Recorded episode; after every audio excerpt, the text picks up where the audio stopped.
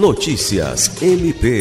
Nessa terça-feira, 23, o Procurador-Geral de Justiça Danilo Lovisaro do Nascimento recebeu o chefe da Casa Civil do Governo do Estado, Jonathan Donadoni, e o diretor-presidente do Instituto de Defesa Agropecuária, IDAF, Francisco Tum, para discutir a celebração de duas cooperações. A primeira visa a utilização pelo Ministério Público do Acre da ferramenta tecnológica Legis, uma plataforma que abriga todas as leis e atos normativos do governo estadual. O MPAC também discutiu sobre a assinatura de uma outra cooperação, que prevê o intercâmbio de informações com o IDAF, que possam ser úteis às atribuições do Ministério Público. Lucimar Gomes, para a Agência de Notícias do Ministério Público do Estado do Acre.